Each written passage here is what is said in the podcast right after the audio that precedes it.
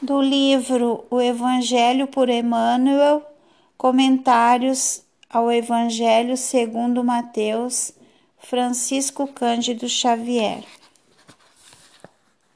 Não somente de pão viverá o homem, mas de toda a palavra que sai da boca de Deus. Mateus. Não somente, não somente agasalho que proteja o corpo, mas também o refúgio de conhecimentos superiores que fortaleçam a alma. Não só a beleza da máscara fisionômica, mas igualmente a formosura e nobreza dos sentimentos. Não apenas a eugenia que aprimora os músculos, mas também a educação que aperfeiçoa as maneiras não somente a cirurgia que extirpa o defeito orgânico, mas igualmente o esforço próprio que anula o defeito íntimo. Não só o domicílio confortável para a vida física, mas também a casa invisível dos princípios edificantes em que o espírito se faça útil estimado e respeitável.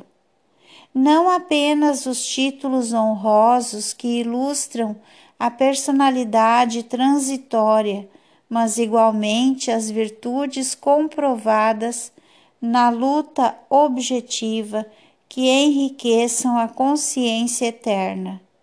Não somente claridade para os olhos mortais, mas também luz divina para o entendimento imperecível. Não só o aspecto agradável, mas igualmente utilidade viva. Não apenas flores, mas também frutos. Não somente ensino continuado, mas igualmente demonstração ativa. Não só teoria excelente, mas também prática santificante. Não apenas nós, mas igualmente os outros. Disse o Mestre: nem só de pão vive o homem. Apliquemos o sublime conceito ao imenso campo do mundo.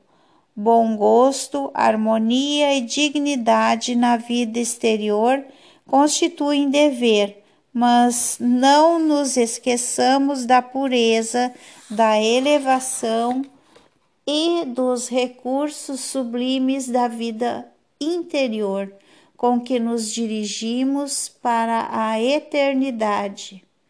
Fonte Viva, FEB, editora, capítulo 18.